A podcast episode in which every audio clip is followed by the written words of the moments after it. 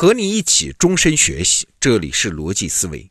这一周啊，我们都在向你推荐华山老师的《品牌营销三十讲》这门课。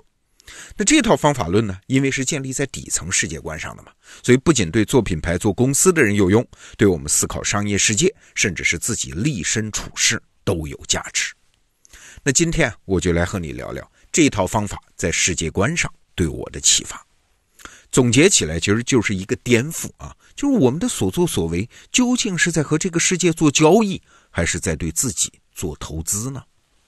我们先来看品牌世界的事儿。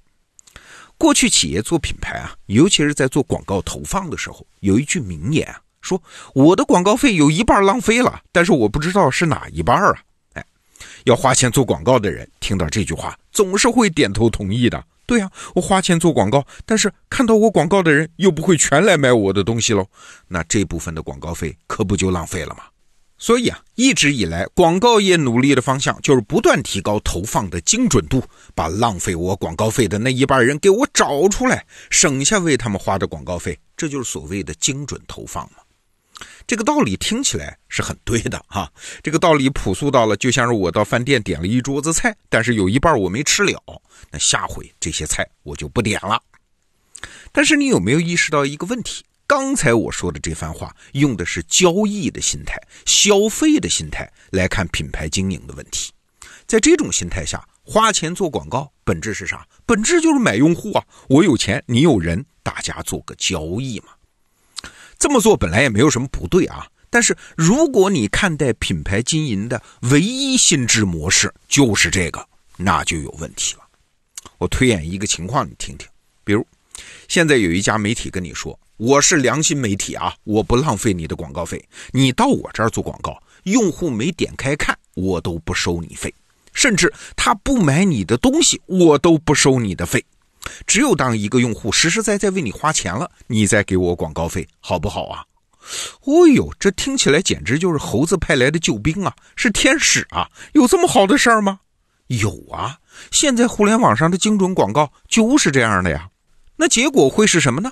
你就问自己一个问题啊：如果一笔交易我能赚十块钱，那我愿意花多少钱做广告呢？是一块还是五块呢？如果现在有人出来说你的广告费我能确保你变成利润，那我会花多少钱做广告呢？想到最后你会觉得，哎，就是花九块九毛九来做广告，我也愿意，因为赚一分钱也是赚嘛，我又没花力气了。但是这时候你旁边的竞争对手就说了啊，我赚十块钱，我愿意花十块钱做广告，虽然生意没有赚钱，但是我赚到了一个用户啊，这个账还是划算的呀。所以你看，这种博弈到了最后，局面会很清楚的，就是全行业都生存在盈亏平衡点上，整个行业其实就在为这家媒体打工。这可不是我在推演什么极端情况啊，在互联网精准广告领域，这就是活生生的事实啊。那为什么会这样呢？哎，这可不是什么互联网媒体在算计这些企业，这背后是有天理的呀。在整个产业链条上，谁创造了价值，谁就拿走利润，这就是天理呀！你的用户不是自己创造的，是媒体导给你的，你一点没费劲，连风险都没有，那你凭什么拿走利润呢？你可能会说，不是啊，产品和服务是我创造的呀，他们也很好啊，凭什么我不能赚钱呢？哎，你在想吗，如果你的产品和服务很好，你怎么不能自己吸引来用户呢？你要去买流量呢？如果你大多数用户都是买流量买来的，你拿什么证明你的产品和服务很好呢？哎，所以你看，如果用消费的模型来理解品牌建设，这是有内在矛盾的。你花钱买越有效，广告资源就越贵，最后反而像吸毒一样，把自己的竞争力和未来都买掉了呀。那该怎么办呢？哎，这就是华山老师提出来的品牌资产这个概念的价值了。你每投放一笔广告费，不是在买用户啊，也不要谈什么性价比。其实本质上，你是在往一个账户里面存钱。这个账户往小了说，就是那个超级富豪；往大了说，就整个社会公众对你的认知啊。比如哈，你在机场竖了一块大的广告牌，竖了一个月，一看好像对销售也没有什么作用，哎，那干脆就撤了吧。这是在干啥？这就是用消费的心态在买用户啊！一看没有用，你只好承认这次消费失败，花掉的钱也就白白扔掉了。但是呢，如果你不管什么销售数字，坚持把这块牌子竖上十年、二十年呢，那经常坐飞机的人对你这家企业多少就有点印象，时间越长，印象就越深，而且不仅有印象，甚至是好印象。为啥？因为这家企业一直靠谱的戳在这儿啊！哎，这就是投资。花掉的钱以另外一种方式存储在品牌账户和公众认知里了。我知道华宇华和华山这个名字，至少十年以上。原来呢，我没有创业做公司，那他就是我看到的一个公司名字而已，和我无关，我也不是他的客户。那你说，当年他花在我身上的广告费浪费了吗？没有啊，我看到他十年还在那儿，名气越来越大，成功案例越来越多。后来我们创业了，有了做品牌咨询的需求了，哎，我们不就成了他的客户吗？而且你想，我们在做这项决策的时候，他不是我一个老板能定的，所有的相关同事也都说，哦，华宇华，嗯，知道这家，看见他们广告很多年了，这些同事的意见也容易统一啊。那你说这些年他花在我同事身上的广告费浪费了吗？没有啊，零存整取而已。当然了，你也别有一个误解啊，说投放广告就是不算账，玩命往里傻投，不是这意思，背后还是有方法的。具体的方法在华山老师的课里面都讲。那从投资的角度来说，只要你按照文化母体、品牌寄生、超级符号这套方法论不断往里投资，只要你不动不动就搞什么营销创新，乱动你的资产账户，那企业的所有活动啊，不仅是广告投放哦，也包括产品包装、办公室装修、名片设计、品牌升级，都是在一点一滴的往这个公众认知账户里存储资产。最后的结果是啥？是你的品牌账户越来越满。而你要的流量就变成免费的了，哎，你的顾客自动来了，你还用花钱去买流量吗？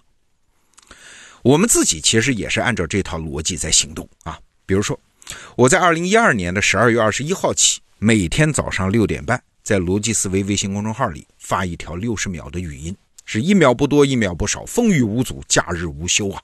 到今天正好是两千三百七十二天。那一开始我就承诺，这个语音我要发上十年啊，也就是一直要说到二零二二年的十二月二十一号。那刚开始因为这种坚持嘛，逻辑思维公众号的用户就猛涨，我们迅速成为国内的头部大号。但是现在呢，因为各种原因，咱们不得不承认啊，微信公众号的打开率整体都在降。我们这个号虽然还有一千二百多万用户，但是每天听我这六十秒语音的人已经只剩下几十万人了。那你说我继续坚持做一件不增长的事情，它还有意义吗？哎，有意义。这个意义啊，不仅在于遵守承诺，实际上记得我那个十年承诺的人，估计也没几个了。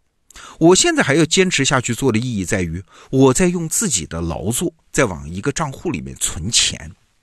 这个账户往小里说，就是逻辑思维这四个字的符号；往大里说，就是公众对我、对我们这家公司的认知。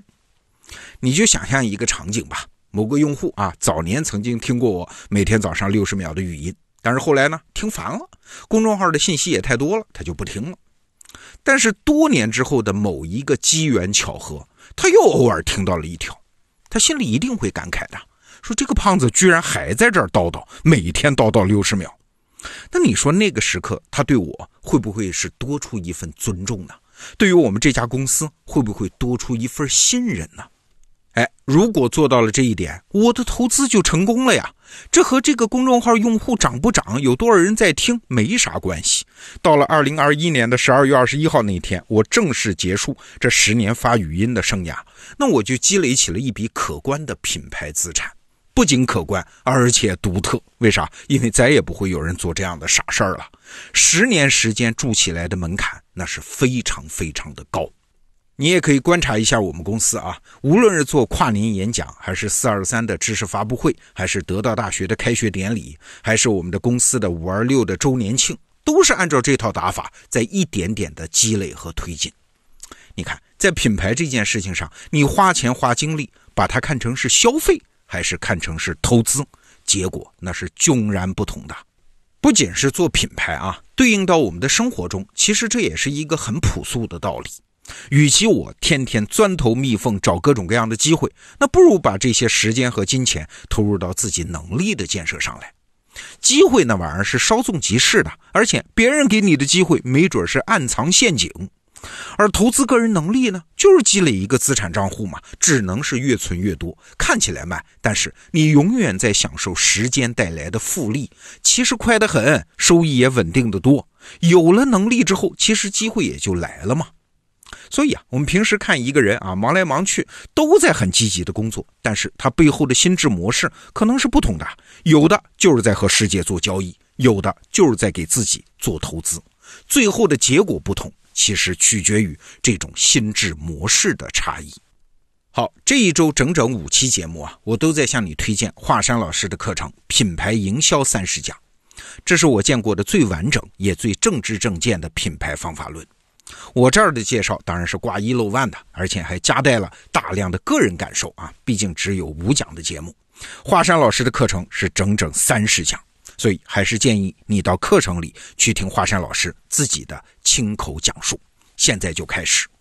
好，明天是周末，咱们罗胖精选再见。